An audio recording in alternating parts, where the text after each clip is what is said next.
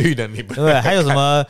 绿，绿色是原谅的颜色。还有一言堂，哎绿色的一言堂，呃，网络上 PDD 常常出现嘛。我有个朋友，我我应征了一个工作，好不容易呃上了呃大概六年，然后他答应的事情一件都没有完成，请问我要怎么跟这个朋友说？啊，你们有没有种被被背叛的感觉之类的？呃，一个人当初说什么我可以终止掉一些计划，让我们的生活变得更好，结果到头来只是变得更贵。过六年你在想你是不是喜欢人 家？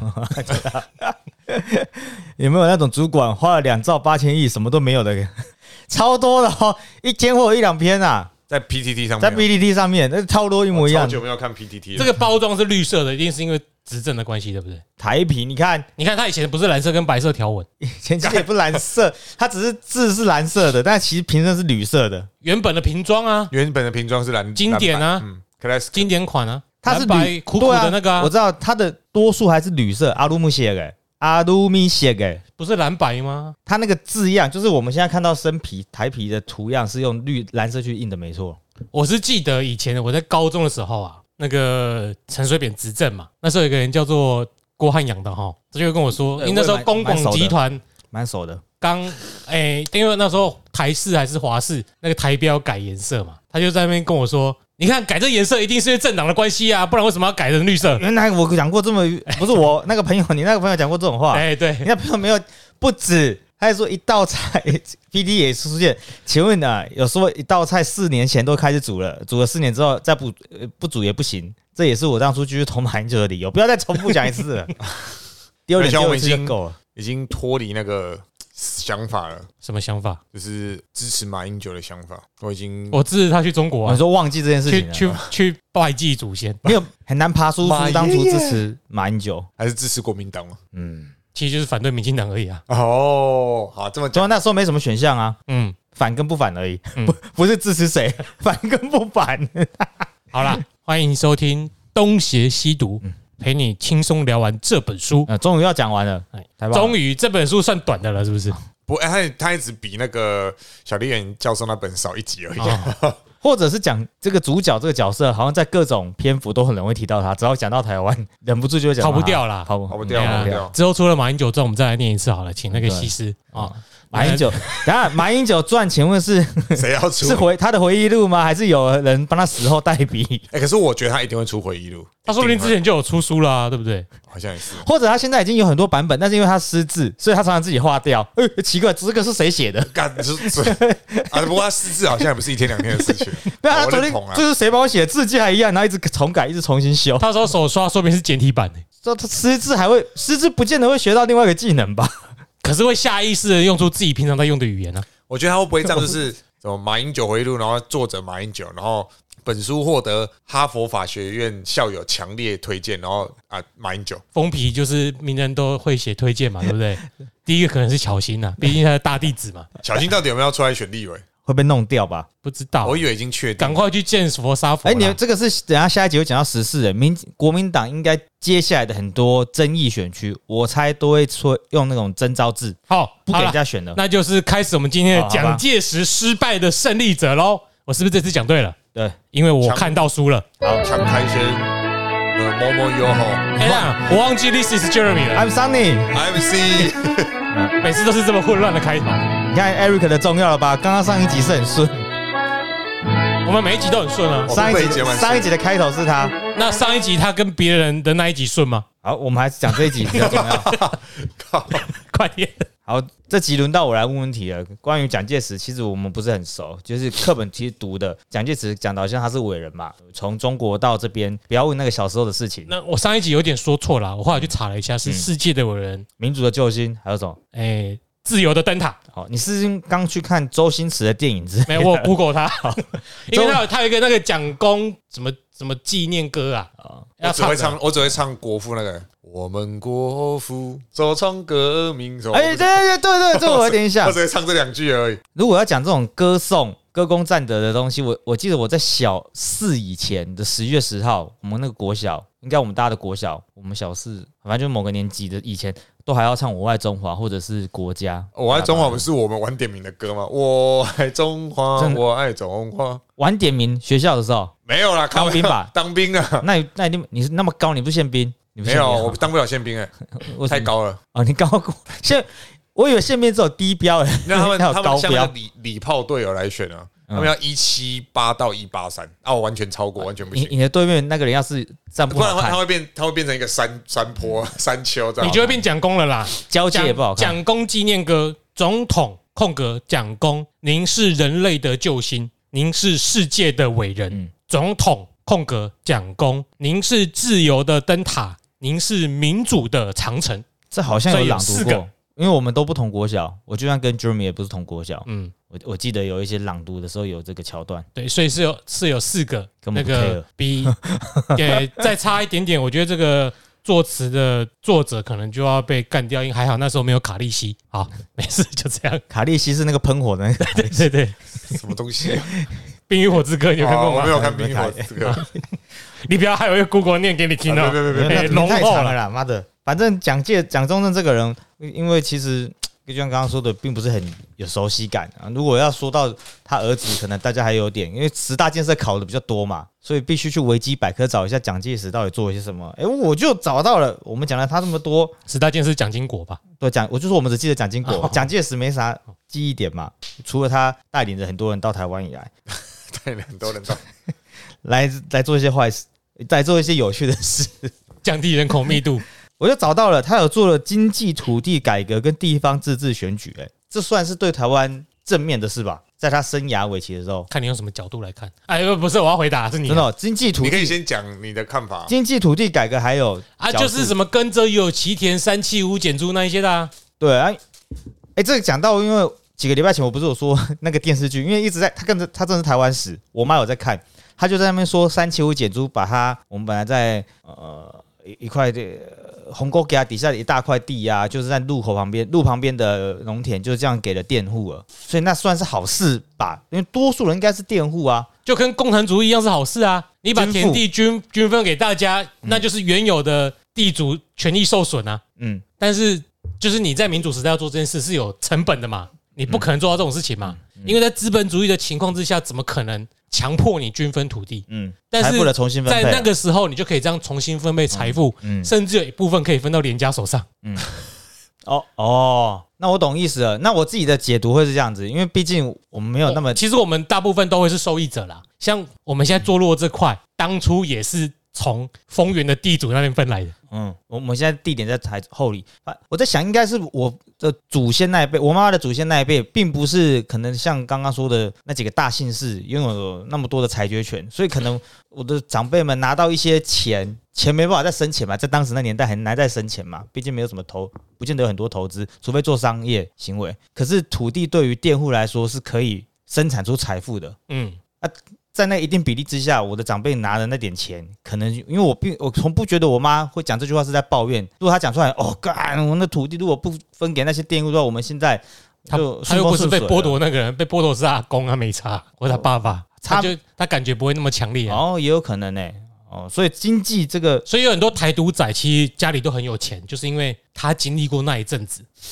你知道吗？有一些人其实他会台独，不是因为他有什么理想，那台独仔是佃户还是没有，他是地主地主出身，哦有一不是、啊，我是说部分呐、哦他会这么痛恨国民党，有一部分原因是因为他的利益被剥夺了嘛。嗯你你利益没有被剥夺，其实很难产生出这么多人这么讨厌你。嗯？但是也就是因为这样，所以有很多人是喜欢的。那那个是会不会还有一个职业别？有的职业是，比方受过教高等教育移民，移民不是移民，出国留学回到台湾高等教育的人，一直被、呃白色恐怖都是有的是杀嘛，有的不是杀、啊有的是是乱嘛，嗯那些人也会变台独仔啊，嗯，被被欺负，是应该有这种这样的类 型的人。很大一部分原因就是因为，首先如果你是家里是地主，或者是推测哦，基本上都没有奠基于什么客观史料之上哦。现在可以有啊 PhD 在这，我不太敢 讲。有然后的就干是不做一用个紧张因好为不那个好？农车来去，农车来去里面的店主地主哦，儿子莫名其妙被国民党打死，然后全家就很难过搬家了。对，我的意思就是说，你如果家里本来在他来之前，家里是有一点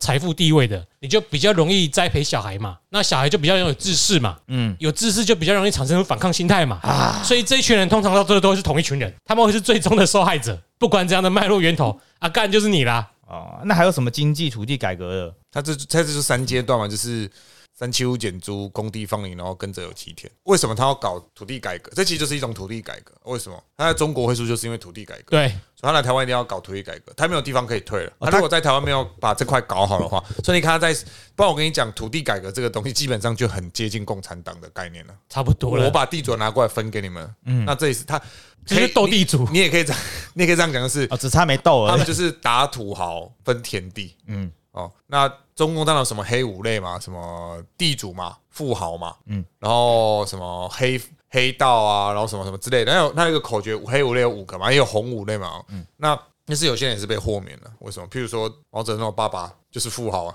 也就是富农啊，不是富豪，富农嘛，比较有钱的那个农民嘛，那为什么他就没被处理？有关系的就没他关是系毛了，泽东的爸爸嘛，啊那要做土地改革，其实我们刚刚讲，他就是因为有他就是在中国，因为土地改革输哦了。其实我们讲的三七五减租就叫做二五减租，因为你把一百份，你把百分之百分成，呃把它扣掉百分之二十五，剩下多少？剩下百分之七十五嘛，嗯七十五再砍半就是三七五。啊所以二五减租曾经在湖北，我记得在湖北要实行过，应该是陈诚吧，应该就是陈诚要实行，而没有成功啊，所以来台湾又搞。它其实二五减租跟三七五减租的概念基本上是差不多的，嗯。所以他们搞了这个土地改。好，那我再讲一个比较，刚刚有提到说分这个土地嘛，这些佃农什么的，其实佃农拿到土地不全然一定是好的。然后这个跟国家的政策，我的看法是跟国家政策实行有关联啊。我们基本上在中国传统的土地制度上面，我们我们大概会把土地上面的人分成几类哦。好地主有所谓大地主、小地主，那、诶都是地主啦，只是大地主的土地比较多，小地主的土地比较少啊。这两种，他们通常都是收地租来维持生活。嗯，哦，好，那还有所谓的自耕农，那自耕农又分成自耕农跟半自耕农。什么叫自耕农哦？家里自己有土地可以耕种，叫自耕农。那什么叫半自耕农呢？啊，这个可能很难很难，目前很难想象。那我们再往下走，就他用会下半身去耕田，哎，干、为什么不是用上半 身？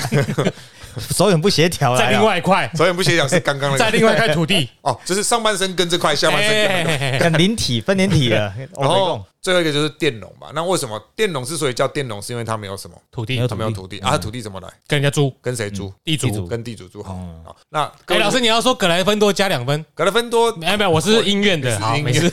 那嗯诶，我们刚刚讲半自耕农嘛，那半自耕农就是什么呢？他有没有自己的土地？有不够大，啊，不够大怎么办？在租嗯跟谁租？地主，好，那我们就开始讲了哈，大小地主都要交土地税，嗯， ，OK 嘛？自耕农要不要？要为什么要？土地是自己的，对，他有土地。嗯那半自耕农要不要交土地税？要交那一部分是自己的对嗯，啊，他还要交什么？田租，他田租租哦，然后佃农要不要交土地税？不用，不用，为什么？他没有他没有土地那他要交什么？收入所得税。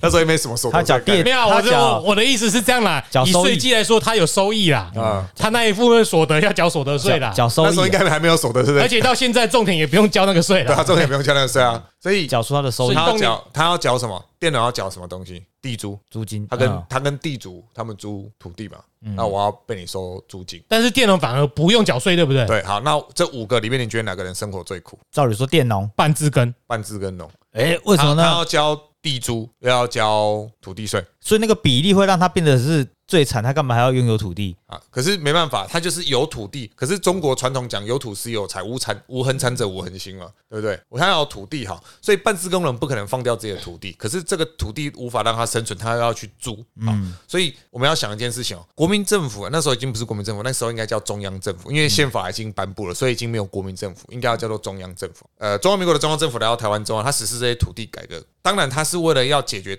当时在中国所遭遇的土地的问题，所以他实施土地改革。但你想看看，这么多的佃农，他收不到土地税，嗯，他要收那一些地主的土地税，他会受到很大的阻碍。所以他的其中一个解套方式就是，我干脆把这些佃啊佃农通通变成自耕农。消减你们的权利，只要他嗯们是自耕农，他们不要缴土地税，嗯他们就要缴土地税，这个叫做扩大税基 呀、哦，懂 哎，不是削减权利啊，哎哎，对吧？所以它某部分来讲，它存在这样的，它既是为了要，你说它有没有为这些佃农好？啊当然有，这我们无法否认。但我们讲过，所有的行为背后都有一个合理的原因来解释，动机有一个动机。嗯好，所以他为什么要把佃农？所以你看那个佃农的比例往往上提升，啊，不是佃农比例，那个自耕农的比例往上提升，那这些自耕农要缴税啊，对吧？要缴土地税吧？那我又可以把地主的那个呃势力往下减，呃，不要忘了，哎、国民党的势力基础基本上来自于地主，嗯，而共产党是来自于农民，嗯，他为什么宁愿削削弱自己的基础来去做这件事情？他背后一定有很深远的意味存因为这一块原本不是他的、啊，在， 也是啦。啊，哦不，不是没钱哦，他在那边在干，我要我要抢那个什么当地地主分给大家，忽然发现后面是孔家哎、啊，那不能 分了。啊，你来台湾之后没有这困扰所以他啊们，来台湾不熟嘛对啊他对不们对来台湾有很多事情可以执行，是因为这块跟他们本身没有没什么地缘呃关系，没什么交情呐，对大家，对，是一个，所以但所以少数还是有啦。哎呦还是有啦，啊所以还是有所以什么孤 家啊、连家都没有遇到这种困扰这啊这。个观念一直都在吧？那种过渡客的观念，之前也有讲到啊，嗯我不是归人，对，我不呃是是过客，但是就是可以很好的师出有名，对啊，啊，当然他也是，我也我们也必须讲，他是为他也曾经为了这些所谓一般基层民众好，嗯所以各大家要知道，在早期中南部支持的对象哦，都不是民进党，都国民党国民的。党，因为他让我有土地，而且他们支持陈诚， 因为陈诚是搞土地改革最有名的人。所以他们在中国土地改革失败是受到反扑哦，怎样的反扑？应该说，应该这么讲，就像我刚刚讲的，中诶、国民党的势力基础是来自于城市的这一些知识分子，以及这一些乡村的大地主。嗯，好，我今天还有那些公务人员、军人。好，那你就你再去看哦。到了中诶、那个国共内战爆发的时候，应该说从抗日战争开始哦，当时的中国财政哦，多数应该说抗日战争爆发前，中国的财政税收多数来自于什么税？绝对不会是土地税。娱乐那那时候拿什么钱做娱乐？很简单商业，行为，商业对是商业行嗯为，要他要课什么税？交易，关税。嗯，可是你要知道，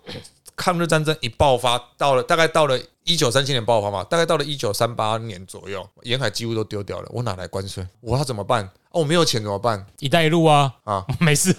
那是没有钱，我没有钱， 哎我们跟他农没有民钱拿怎么办？跟人民跟人民那拿边也没有钱呢、啊。美元美元那时候没进哦来，美我各位要知道，早期美国跟日本还有贸易关系哦，甚至美国不太卖东西给台，哎，给中华民民国，很简单啊，我没有钱，我自己去做，大量印钞票，造成什么问题？金元券、银元券， 这些建议文件已经到后来啊通了，哦货膨胀，通货膨胀，所以法币疯狂印制的状况下，通货膨胀啊。那各位要知道，像是商人或是劳工阶层，他们很多时候薪资是日结，或是说商人本身握有的资本就比较雄厚。嗯，好。可是对于那一些公务人员、军人，甚至是学，因为学生有营养金那一些有没有？政府发给你，他们可能是月结，看那个通货膨胀是每分钟都在发 生。我这个月拿到的钱的薪水，以公务人员或军人来讲，我这个月拿到的薪水跟我下个月拿到的薪水，虽然都是譬如说都是六百法币，但那个价值已经有差别了嘛。而这些人刚好是国民党最基础的支持势力，嗯，所以为什么到了抗战后期，然后进到了国共内战，为什么这一些军人、公务员甚至学生会这么的反弹国民党的执政？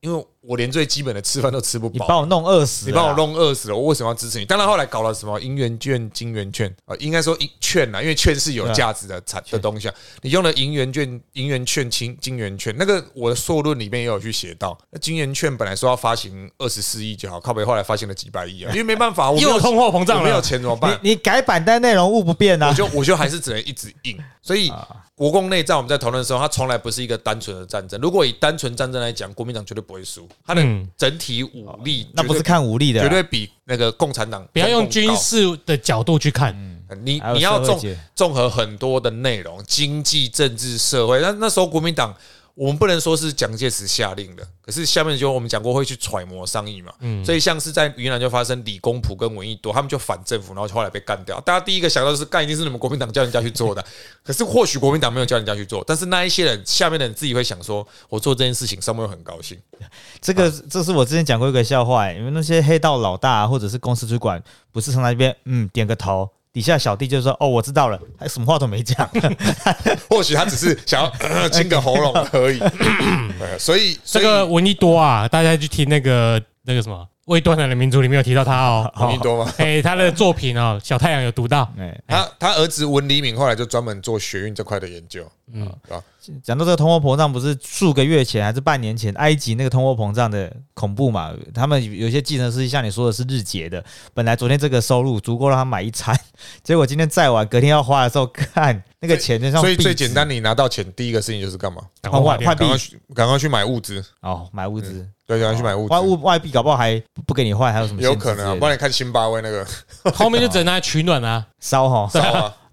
那 也要那个纸够大张，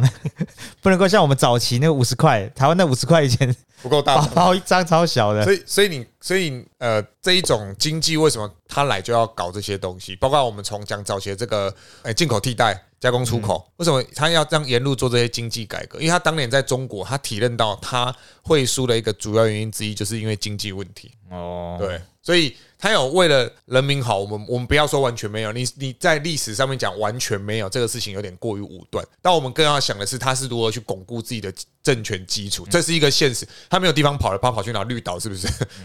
蒋蒋介石去火烧岛被关吗？不可能吧，所以他要巩固自己的政治基础，或许你可以这么讲，巩固政治基础为先，附加价值是让台湾人民的经济生活有所成长，这也是一个我们我们不会说完全没有的一个事情。就人文学科有个重点，就是当你在做决策的时候，你做决策可能是为了一个目的做决策，你不会去想象它附加效果，可它有一些附加效果会随之而来。嗯，那你在后面的时候，你反倒可以反果因说，哦，他是为了这附加效果这样做，可他出发点可能根本没有这样想。我觉得你就只能说就是有这样的事实，但你不要说我们当时的目的是什么什么对什么，因为因为我们必须讲最现实的是他当时的目的，应该说他当时最就像我们讲处理事件有优先顺序嘛。我现在要处理的不是要让我人民生活过好，我现在要处理的是我政权基础也不能稳固，我因为我没有地方再退了。嗯，哎，所以其实这是他在经济上面的确是有助于台湾的，这个这个点是的确是事实。那那下一个他就接着推了地方自治选举嘛，跟着经济改革来的就是地方自治选举。那这个总没有什么疑问点了吧？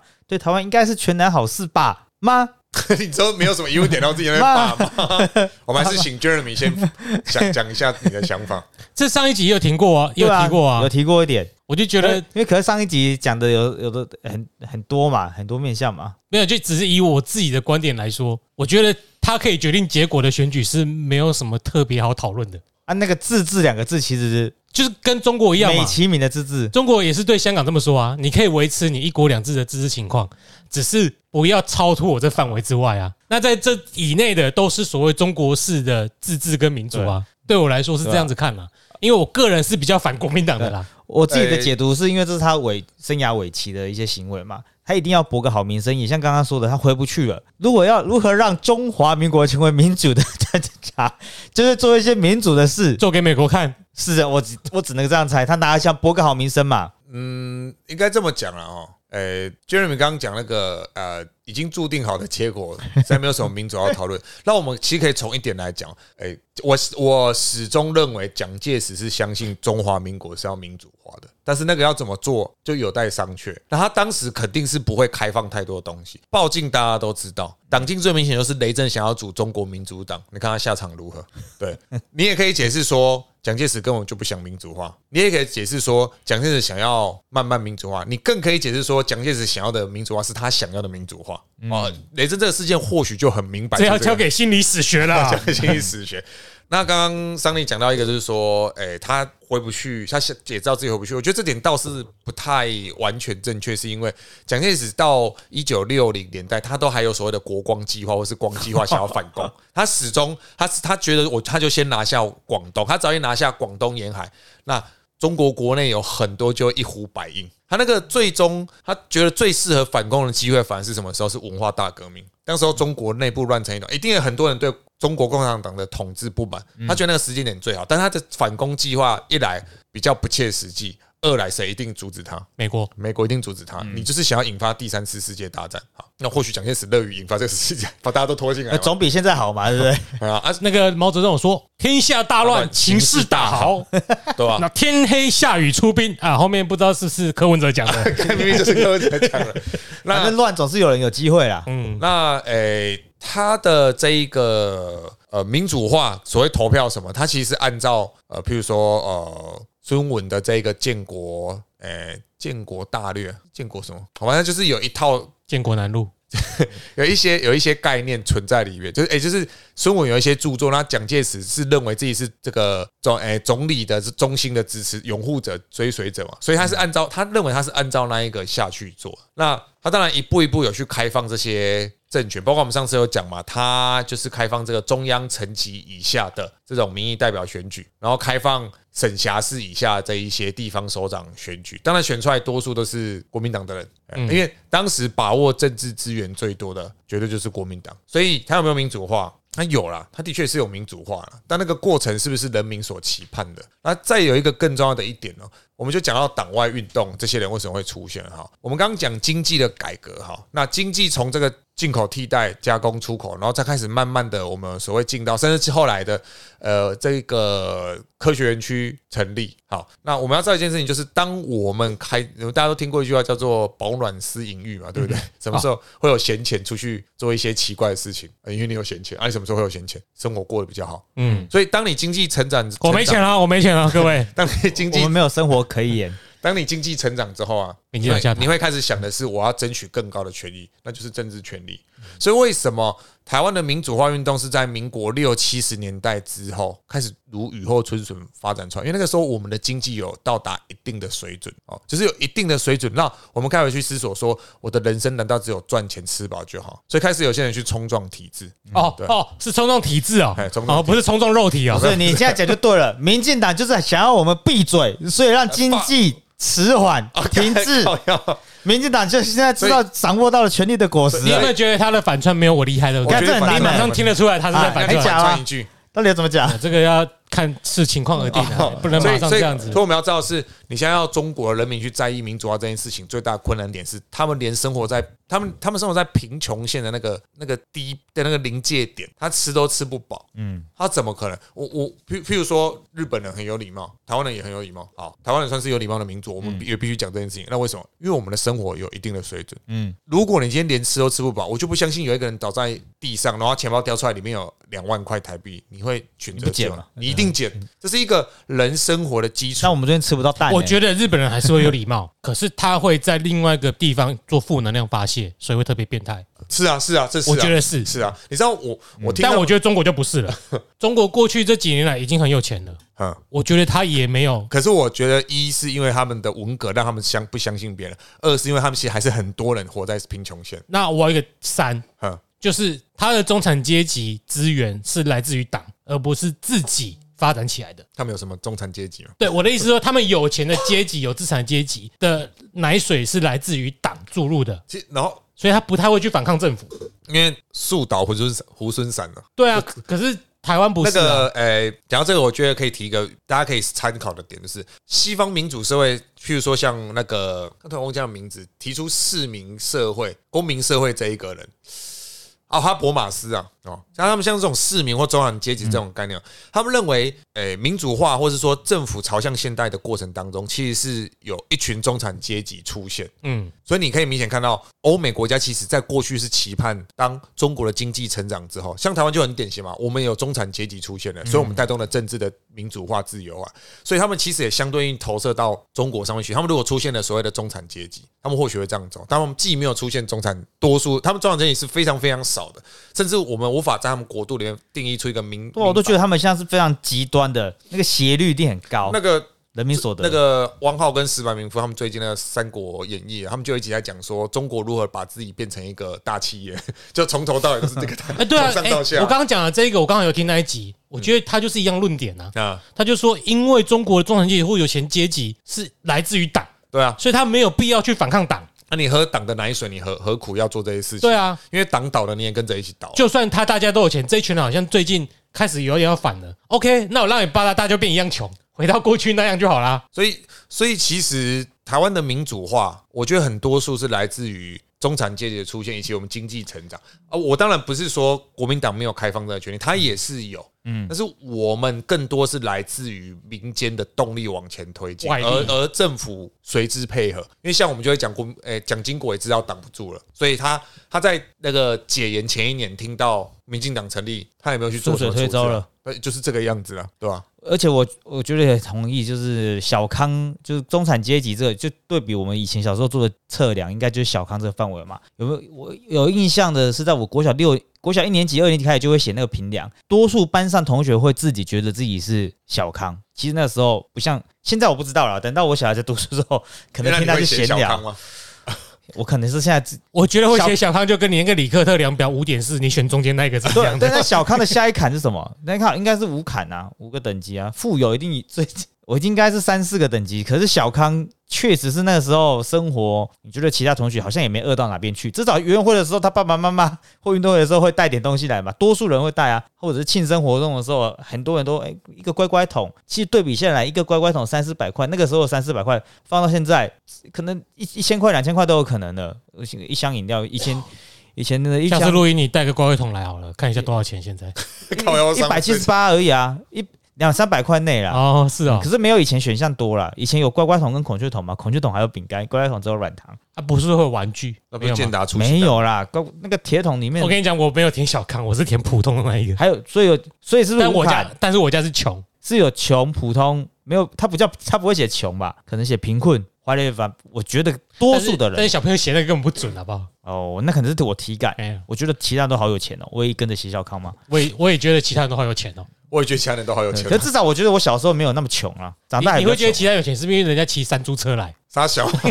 干有那么嘉义有那么多山猪吗？哎哎，没有哈，那就是应该一般的猪吧？ 没有，现在如果山猪蛮累的，因为跑平路的哎地对方啊，蛮远平的地，啦，平常都平地哎了，他们连山猪都没一有，好般可猪就怜。好了，不需要我都山猪骑啊鸭。子上学，山猪鬃毛还比较硬呢、比较不舒服。解猪骑士来了。当然了，讲到哪里了啦？啊讲到民主化跟经济啊，对啊所以差不多我自己的看法是差不多是这个样子。对啊，我觉得我也只是好奇到末世末段，他的生涯末我跟你段你，要说末梢神经， 没有他这个生涯末尾声做这个土地啊，跟经主题经济改革啊哦没有了，这还没到他尾声呢，你不要这样子还，没有到生命的尾声还哦、没啦。他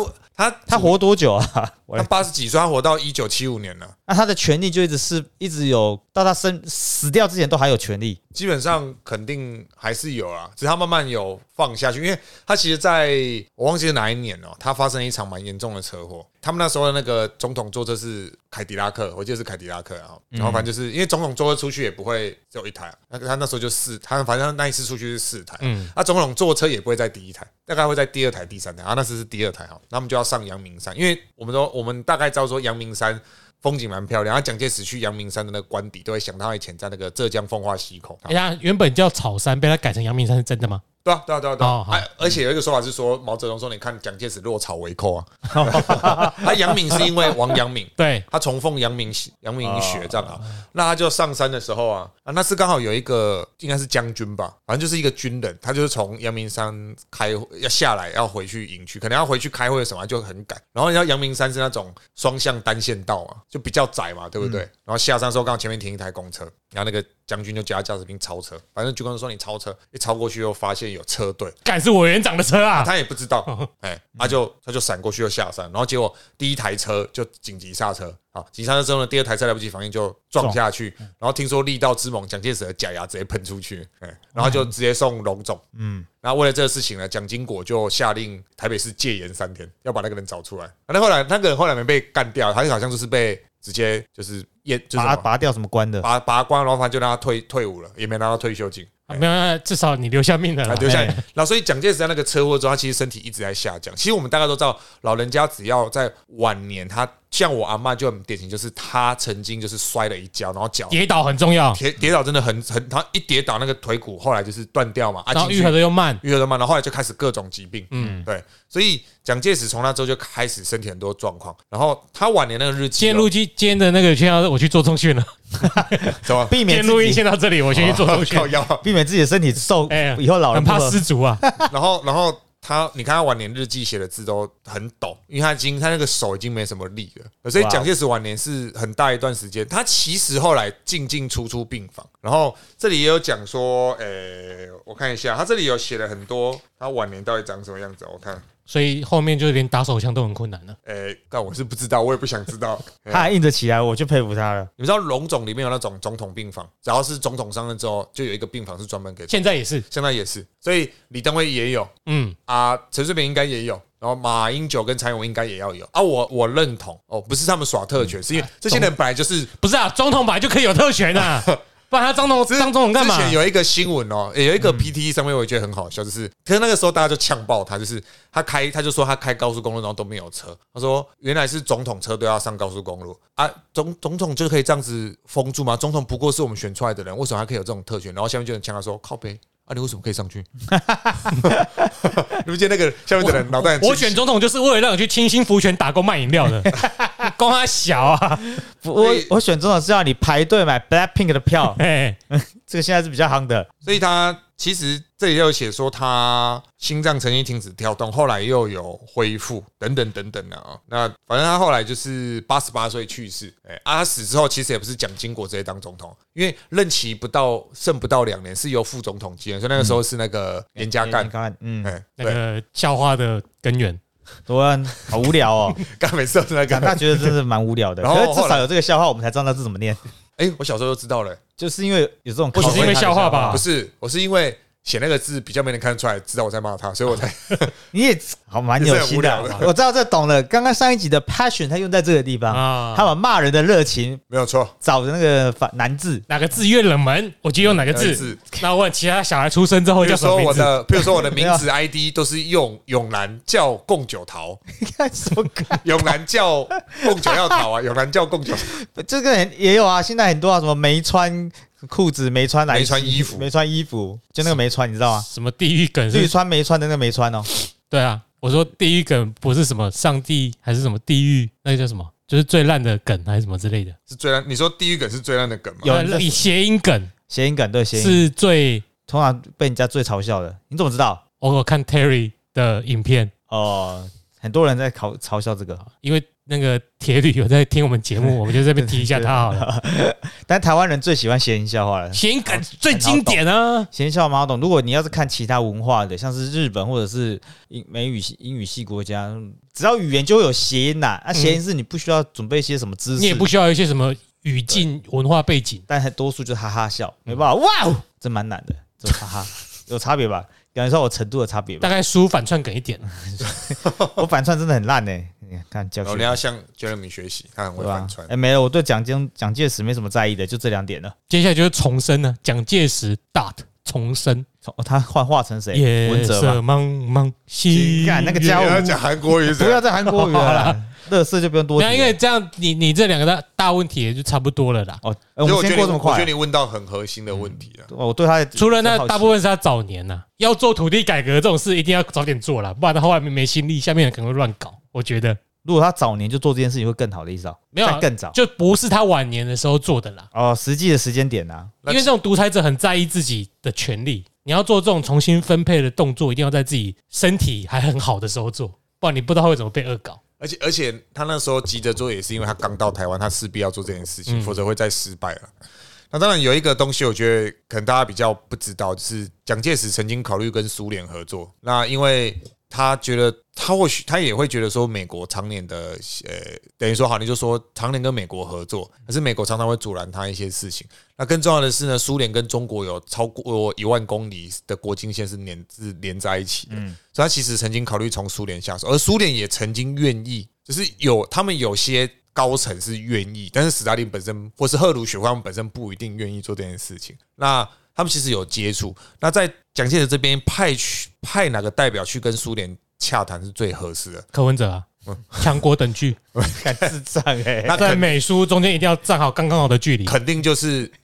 蒋经国，因为蒋经国留苏的经验。嗯，哎可是后来这个事情就流苏就是那个头发有比较有长留留留学苏联的经 验，所以但是后来这个事情就诶、呃没有下文。呃，因为这本身对，如果这事情被美国知道，它一定是很严重，因为美国绝对不会允许他的盟邦或盟友去跟苏联有这样的接触。可所是以美国是不允许你站等距三角的，一定要选边站。美国基，我觉得不管哪个国家都没有所谓等距，你什么时候可以，你什么状，我自己认为什么状态你可以站等距外交，够强。你今天如果是美国，你要站等距外，就像这样讲了，之前不是吕秀莲说要投票说我们要成为永久中立国吗？你觉得你想要成为永久中立国，你就可以成为永久中立国吗？台湾是根本不可能的事情。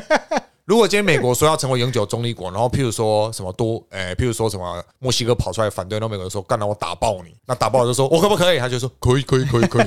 你够强。像苏，我像瑞士为什么可以成为永久中立国？因为他中从中世纪开始，他的佣兵才强到靠北，这嗯我们之前有讲过。啊超难啃，它超难啃，所以它成为永久中立国，就像是现在如果美国说要成为永久中立国，第一个赞成的一定是俄罗斯，再就是中国，嗯，没有任何人会反现对，在可能反过来了，也没有 哦，对，先中国， 先中国后后俄罗斯，没有任何国家在弱弱小的时候可以说我们要成为永久中立国。如果今天台湾强到靠北有啊有啊，我们之前有说过啊，比利时在二次大战前说我是永久中立国啊，啊，不是被打被爆吃十掉了啊二个小时被碾过就被去，碾过去了。嗯，哎呀，所以其实我们曾经跟这个苏联有接触过啊。那诶、还有像刚刚讲等距哦，其实，在一九四五年结束二战结束之后呢，其实当时的外交部长王世杰就曾经建议蒋介石应该要采取等距外交。他说。我们虽然属于民主阵营，我们并不是共产国家，可是不要忘了，我们跟俄罗斯是邻居。我们一旦跟俄罗斯交恶，我们就会受到很大的影响。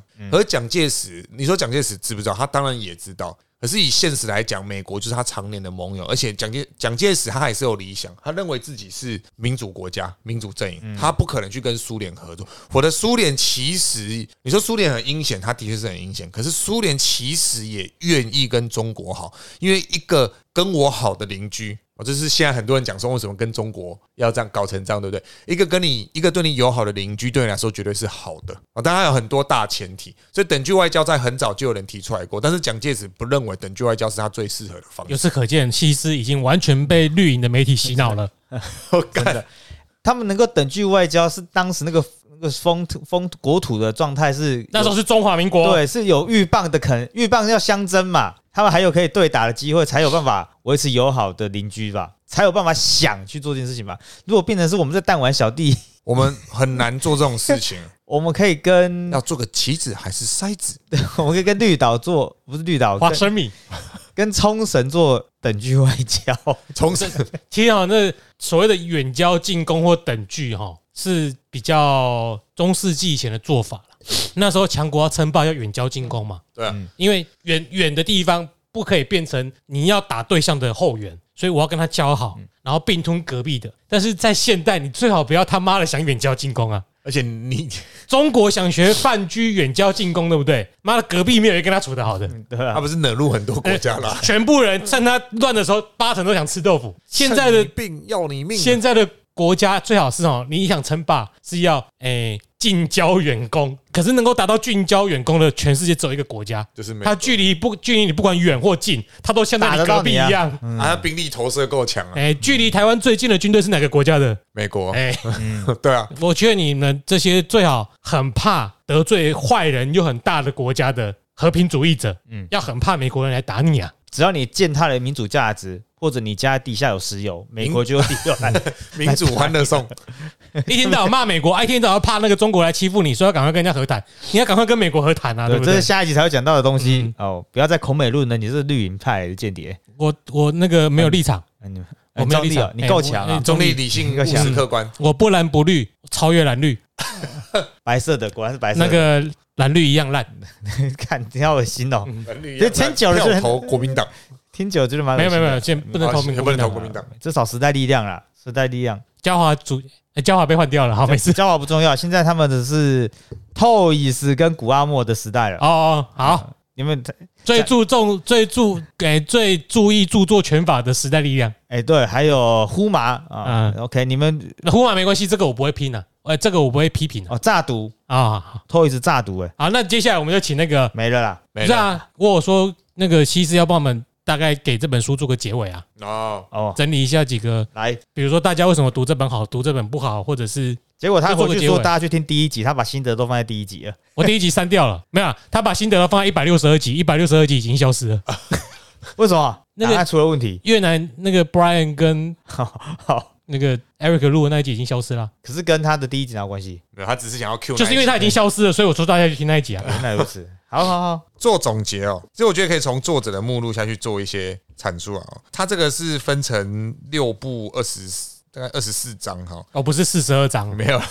那四一十本二章经一哦。人要一 本呢，要很多本然后哦。他就说，第一章他他是在阐述他小时候的事情，他下的标题叫做我们翻译叫做“奇界如史”。那蒋介石的个性也是蛮顽固的，啊嗯，所以他把他讲了一些，诶、他从小时候到他回来在诶孙、中山身边，他认为他自己是他的忠实拥护者的一个过程，稍微阐述。然后接着是第二步是反帝国主义革命哦。那蒋介石他在这个早期，他其实是一个反对不管是列强的帝国主义，还是中华民国国内各个军阀这种帝国主义，因为其实中华民国的这些军阀背后都有相对应一个列强在支撑嗯啊。好，你就像我们讲孙中山背后苏联嘛，对这也是一个现实的问题嘛。好，那吴佩孚后面是谁？英国啊，哦，哎，英国啊，考最试哦，考试哦，最有名的是张作霖啊，那背后是谁？日本呃，日本，然后还把他炸死，然后炸死之后还跟他儿子张学良说：“呃，你要跟我合作哦，干谁还要跟你合作哦哎，但是确实是他炸死的吗？？”基本上认为是他炸死。啊，嗯好，好，那再来就是蒋介石的政治上当中曾经有三次下野，那就是他辞掉他的这些职位，哦然后回到西口去也好，或是回到哪里去都好。所以其实蒋介石这辈子的敌人不一定是不只来自外部，嗯啊国民党内部他有很多他的敌人，好、像是李宗仁跟白崇禧就对他是很不满，尤其是李宗仁嘛。哦，所以他第三步是讲腹背受敌哦，不管是对外对内，他其实都有很多的敌人啊、哦甚至我们上次讲的那个史迪威，史迪威也可以算是他的敌人了，啊因为史迪威很不受他控制，那他也不受史迪威控制嘛。那拥护与反对第四步是这么讲，那什么？这里是在讲说他抗战之前的一个过程，尤其就是蒋介石始终认为，呃，应该要先，呃，要先安内。后攘外，嗯，一定要先平定内部的国，诶、这个共产党的势力，才有办法去跟日本对抗。一个不合，一个没有合作，一个不安定的民族，怎么可能对抗外部敌人？可是张学良就会觉得说，我爸被日本人炸死，我东北整个丢了，大家都叫我不投降将军。那张，诶、张学良就会说，那我认为的应该是先，诶、攘外后安内，大家或应该者或者是攘外，你本来内部就应该会团结哎本来了，就会团结浪漫主义思对潮浪漫主义思嗯潮。对啊，他那有人问过张学良说：“哎、少，他叫少帅嘛？嗯，少帅少帅，你这辈子有交过几个女朋友？”呃，那张学良说：“我有印象的应该是二十几个了，没有印象就没有印 象了。”一夜情的本来就不算啊了所。以天哪他这样时间还蛮会靠用我靠我老板讲的、啊，张学良怎么会出轨？他都自己去盖铁路了。 我知道就要 讲了，怎么会出轨呢？他自己去盖铁时路了。间管理大师哎时间管理大师啊那！个笔记一下，没有笑的就哈哈林莫躺车啦。这个真的很难笑吧？不过我觉得还蛮好笑。没有很难要，人家会先问张学良是谁吧？啊，所以说哦哈哈林莫躺车没哎这？连张学良都不知哎道，呀你不要啊张攻击，你看张学良早年的照片是真的蛮不会帅啊，的有人就会攻击听众不懂幽默啊，还不是很红。你说什么？哦，那一百是哦一百个。我不知道，我不知道，你快不要点。再说水果那频个道了。啊 下一张，下一张。那再来当然是他第五部说中国之命运，就是他抗战爆发之后遗弃到他这个哎、抗战结束嘛。那包括他讲的跟美国的合作，嗯，哦，所以这一这一部主要会讲到蛮多跟史迪威的东西，嗯，所以我才会讲说，我会觉得说这本书最重的西方观点的那个出现就是在这一部，因为他会讲到跟美国的接触这样。那最后第六部是胜利的决心哦，讲他在国共内战胜利的绝亲决心，哦哦，挂挂 心呐，绝亲怎么可能胜利 啊？挂心决心就那穷他啊了。诶、哎怎么输掉国共内战，然后怎么来台湾，然后台湾又受到美国的不管是约束还是帮助，然后最后是在台湾就老死嘛，嗯哦最后是在台湾就病死了这样子。所以这是他主要我们讲呃，总共六部，然后二十四章这样子。然后后面当然也有附蒋介石的年表啊，蒋介石的这个系谱啊，他家的整个家族的那个诶、说是演变嘛，好像所以也不是哦蒋万安有在里面吗？我看一下有没有写，他后面有没有写自愿信奖的表格？没有 啊。 有的，他就哎、有有写到蒋万安，哇，认同他爸爸这样叫蒋兆聪嘛，然后可这个附录不知道是他原本有还是台湾人自己加的。哦，嘿然后妈妈是王彩玉嘛，我说王太看夫啊出版社啊，人，好那出出版对，嗯联经可能是他们自己加对，的。可能自己家的哦连襟 哦，我不知道，我不 知道。连襟哦，然后原配是毛福美，那这是蒋经国的妈妈嘛。然后第二任老婆是宋美龄，还有两个侧室，一个是这个也姚也成嗯嘛，好、好，然后陈洁如哦，那子女有蒋经国，那蒋经国子女有蒋经国对吧？他的儿子有谁这样子啊？哦，我有他他的侄女是蒋经国， 他的儿子女子啊其中一个是蒋经国嘛，啊，他原配是叫做冯佛能，我们知道各位知道冯佛能是谁吗？是姐阿多啊 不是，哦是个中国女生，她爸爸很有名，啊也姓冯，冯玉祥，她跟冯玉哦，祥的女儿谈过恋爱。我只我只知道高雄的小冯啦，终于出现了，高雄小冯是什么？就那个 就刚刚我二提马到那个二马，就是那就个是台大一起考上台大，对对对对，啊男生重考，女生继续那个然后第二任妻子是蒋方良嘛，啊蒋方良原名叫做啊，就是芬外国人嗯芬了，娜，对，哦啊，还有情妇叫 张张若雅，对，然后这可能就不是连世子襟家的。是蒋纬国嘛，原配是石敬仪，第二任妻子邱如雪，养女叫陈瑶光，哦我讲蒋瑶光，哦，她有她的养女是蒋经国的养女，然后第一任丈夫叫安某啊，不知道是哪一个韩国人，不知名的韩国人。啊，然后第二任叫陆九之，好，孙辈有什么蒋孝文、蒋孝章、蒋孝严、蒋孝慈、蒋孝友、蒋孝勇、蒋孝刚、陈忠仁啊，不，这是我看一下，啊，他哦那些后面的没有底下有打新字号的吗？打他怎么会新的讲张孝炎？不是蒋孝炎吗？没有啊？他这里写蒋孝章、蒋孝严啊，他有讲，都他刚哦讲，并成是你的头没有脑已经他这变里成写脏了张。孝慈，啊他有写哦张孝慈啊。哦，然后曾孙辈什么蒋友梅，然后于祖生、蒋友兰、蒋友松、蒋友柏、蒋友清、蒋友长、蒋友娟、蒋友杰、蒋慧兰、蒋慧云、蒋万安。啊，你是讲完 了没？哎，蒋友菊，巴拉巴拉巴拉巴拉之类的哦，等等等等，后面有这个谱系啊。那我的重 点是 后面那一家都植物人了嗯，靠腰，真的，然后但我觉得我还是老话一句，把它当成休闲读物可以。哎，你要把它当成很严谨的学术研究，我觉得再说了，啊再说真的是再说，所以建议大家要去看啊。如果你要做研究，就不要看。哎可以看，但是你如果过于把它认为是研究的有力证据或是史料，我倒不那么推那荐。就去看他这本书后面有没有那个注脚，是说他这个说法是来自哪里的，有啊，后面都有有吗写啊？，那就从那边去找史料。对啊，像我们历史系看研究的时候是先看它引用材料， 对对，这是最最直接的。我听起来就是，既然你都说了有那么多更好的研究材料、研究的书籍，啊，有人想看小说 如果嘛有？那有点闲想闲看小说啊就如果你有时间就看啊，如果你觉得今天时间不要浪费在这的话，就算了啊。不会啊，如果你有读这本的话，起码会知道。它长得真的很像花生嗯米，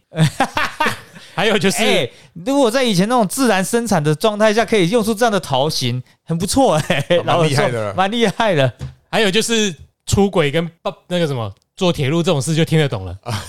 没有问题，知知识会还是还是会比一般的好吧？比一般好了，比对一啦般好。至少书蛮厚的啦，呃，要是不拿来读，也有很多用途。哎， 我刚刚讲压泡什么面 啊？人家报对啊，我刚刚讲什么忘记了？你可能要做 ending 的啦。啊，对，其实跟这本书没什么关系，但是我们毕竟到了现在这个时代，我们应该都同意现在是一个民主法治的社会，台湾基本上是，所以不用去缅怀独裁者时期的德政。它就是个历史事件对，。因为比如说刚刚一开始小太阳提出来的问题，什么土地改革有的让很多人受贿这种做法，也许有可能大家会因为这样而免被分到田地。但这种事情在现代来说，以资本主义的公平性来讲，是不可能让你这样去得到的。嗯哼，所以就不用在那边靠飞贫富不均，政府应该帮你分土地，让你可以买得到房子。就是这中间的这个脉络，你应该要了解一下。有一些在古代的德政，在民主的社会底下是不可能可以实施这样政策的。是啊，像我以前上历史课，我都跟学生讲说，哎，不要去崇拜任何人。嗯，嗯哎，你崇拜明星，我觉得合理，因为他们的创造出来本身就是要让你崇拜去而买且他哎的反正他周们边最后会坠落嘛呃。 要要去买他们周边商品之类的。嗯可是不要对任何人崇拜，因为你一旦崇拜他，你会把他所有事情都合理化。嗯那你一旦合理化他所有的行为，那其实对你的人生不不是一个良好的过程。我都这样跟他们讲。我以前有教过学生，他超崇拜蒋介石，我觉得嗯超神奇的。我跟他说，他也不是长得特别帅。 打仗也没有常常赢，欸你这么讲，哎、有那种常胜将军，我忘记谁叫常胜将军。赵子龙啊，我我现代现代现代现代赵的，子龙哎、哎哦，为什么长胜？是因为反正不对他就跑了。还还有一还有一种要当常胜将军很简哎单嗯，你要站队阵营，哦，你先到美军去当将军，你也常常都是赢 你的。那个啊也是你可以那个用在那个足球吧，只要不是败，就就可以用常胜的嘛，反正有个和啊，二十连平呃呃对，二十不败，对不对？啊，不，听起来那就那蛮那时候强叫不败将军不是比较爽吗？啊，这么也也是可以啊，可以啊，常胜现在比较秋啊，啊不败的话，人家就会思考是不是有和局的，哦 或者你没踢完就走了。二十连不败啊！听起来不败赛季的阿森纳啊，我们下一集就要呃不会讲这个，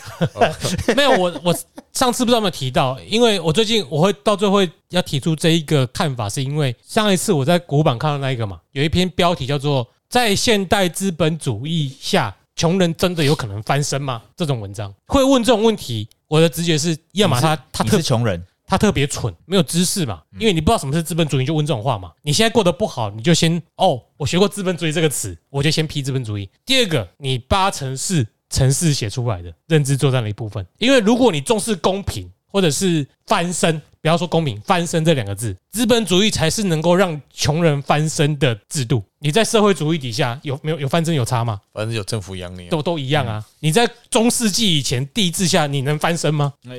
如果生病的话，可能会有人帮我翻身。靠腰啊，干超地狱的。 那现在也可以 啊。啊，真的资本主义的好处就是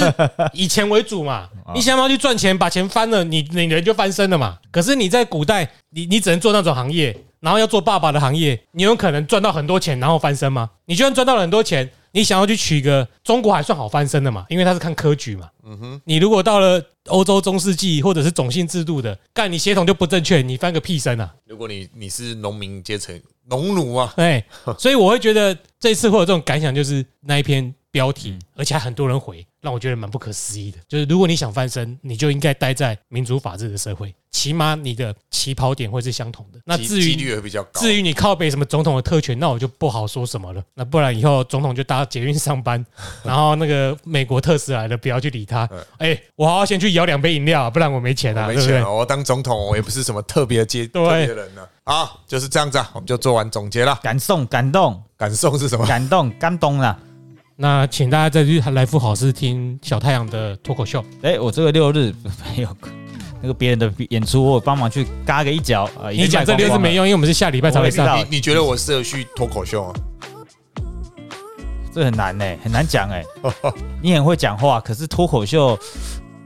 你讲几你去讲个六分钟，报个名就知道了啦。有 open mic 不用钱，对啊，真的假的哎够不要钱啊，一哦百五十啊块啊啊、啊！先想好梗这样子，你有就是一六个分主题这样子。你就六分钟时间给你发挥。 This is Jeremy， I'm Sunny。 MC，你们可以继续讲了，好，拜 拜。我可能被揍啊。就是要想梗，要想笑话。